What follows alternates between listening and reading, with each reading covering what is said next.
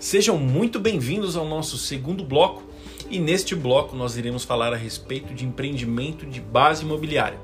No nosso primeiro bloco, nós falamos sobre investimentos imobiliários e trouxemos um pouquinho do conceito com a nossa CEO, Patrícia Miziara. Patrícia, bem-vinda novamente ao nosso segundo bloco. Muito obrigada, Felipe. Patrícia, você pode falar um pouquinho para a gente agora sobre empreendimento de base imobiliária? Claro. Então, é com você. Bom, outra forma da gente conseguir investir no mercado imobiliário são os empreendimentos chamados de base imobiliária.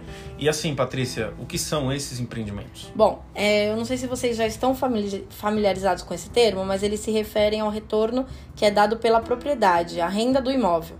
Então, eles são as propriedades que lucram com o aluguel, por exemplo. Hum. Mais objetivamente falando, é o que você constrói para alugar ou que você já compra pronto para alugar. Então, o que você foca com aquele investimento é o aluguel. Ou é seja, o mais importante é que o imóvel irá te dar tipo, como renda, né? Exatamente. Certo. E aproveitando, uma pergunta: o hotel é um tipo de investimento que pode dar das duas modalidades? Pode, exatamente. Você pode construir um hotel para vender os quartos para investidores, que é o caso do Ibis, ou outros que já são aqueles que vão querer a renda dos hotéis. Certo. E outro tipo muito famoso de investimento de base imobiliária Bom, são os edifícios de escritórios, principalmente em capitais aqui como São Paulo, são as famosas lajes cor corporativas. Elas são alugadas com aluguéis mais altos para grandes companhias, como a Eletropaulo, que agora é a famosa Enel. Legal. Bom, outra propriedade também famosa e bem parecida com investimento em escritório é o investimento em galpão industrial. Eles são empreendimentos imobiliários para renda de aluguel e também é proporcional à área que elas ocupam. Bom, é, isso inclui tanto galpões industriais como galpões logísticos de transportadoras, que são pátios grandes com pisos especiais para aguentar as grandes cargas dos caminhões. E todo esse investimento ele dá o retorno dele no contrato, por exemplo, da locação, tipo, muitas vezes ao longo do prazo? Sim, exatamente. Certo. São contratos de longo prazo. Ah, muito legal, muito bem lembrado, porque a parte logística ela tem muitos empreendimentos de base imobiliária. Exatamente. A gente pode até considerar os hangares de aviões como um empreendimento imobiliário por exemplo, se você faz a locação de um espaço de uma aeronave, você recebe um aluguel por metro quadrado de um investimento imobiliário. Ah, uma pergunta, falando de varejo, é, aliás, citando o varejo, né? É, existem quais tipos no varejo? Bom, é, os voltados para o varejo, onde o consumidor, eles pensam onde o consumidor vai entrar e comprar determinada mercadoria. Então, certo. Então são em pontos é, bem estratégicos. Por exemplo, grandes espaços como os armazéns e galpões, supermercados, shopping centers, onde você tem várias lojas e vários lojistas que te pagam aluguel mensal. Além disso, outro empreendimento imobiliário são os strip malls. São aquelas famosas lojinhas seguidas. É, que a gente vê, na... tipo, ocupando metade do quarteirão. Isso, exatamente. Com estacionamento, mercado.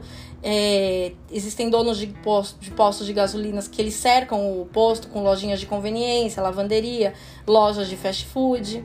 Então é uma modalidade que a gente pode chamar de centro comercial de serviços ou power center, certo. que é quando ele combina duas grandes lojas, por exemplo. Exemplo, uh, Decathlon, Leroy Merlin. Isso, exatamente. Certo.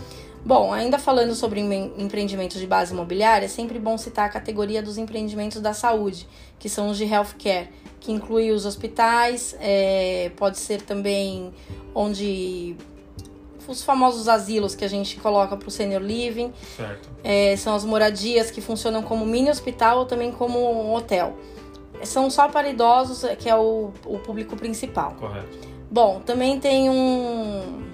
Na verdade, estou lembrando agora que de um, é, de um outro que é uma pequena sala de escritório, né? Para pequenas empresas, reuniões e também é uma modalidade mais recente que a galera curte, né, que são os coworkings, né? Tá Exatamente. Tá muito em evidência, né? Que é como se fosse um escritório todo decorado que você vai alugar para, por exemplo, um ponto de trabalho, ou seja, você vai alugar sua baia por uma taxa mensal, uma taxa avulsa, né? Exatamente. E assim, e o que é legal, na minha visão, do coworking é que pode agregar muito valor. Então, além desse aluguel da mesa, da baia, né? Ele pode alugar uma sala de reunião, por exemplo, por duas horas. Exatamente. Ah, e ele vai te cobrar é, uma taxa para usar, né? Então, é mais uma receita adicional, impressões, né? Exatamente. Ele pode cobrar pelas impressões, pelo serviço de secretária. Então, assim, sempre o investidor de base imobiliária, além do aluguel, ele sempre acaba criando outras receitas para o imóvel para acabar tendo mais retorno do investimento. Bom, acho que nesse segundo bloco, assim como no primeiro, nós cobrimos diversos exemplos aqui, certo? Certo. Então, só recapitulando que existem várias formas de investimento em imóveis.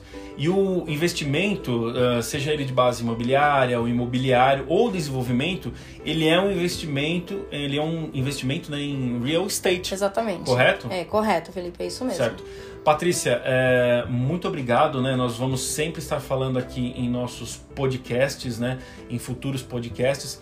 E nós queremos ensinar um pouquinho de cada um. Como analisar, como cada um ganha dinheiro, como criar essas receitas extras. Certo, é, exatamente, porque esse é um dos setores mais lucrativos na economia, porque as formas de ganhar dinheiro no mercado imobiliário são realmente infinitos, é um campo de oportunidades imenso e a gente quer ajudar os nossos clientes a ter mais sucesso com seus investimentos.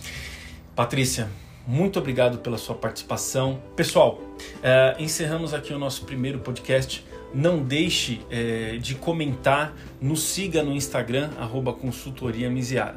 Patrícia, novamente foi um prazer imenso estar com você. Uh, obrigado a todos e nós iremos sempre compartilhar conhecimento com vocês. Patrícia, muito obrigado. Muito obrigada, Felipe. Até a próxima. Até.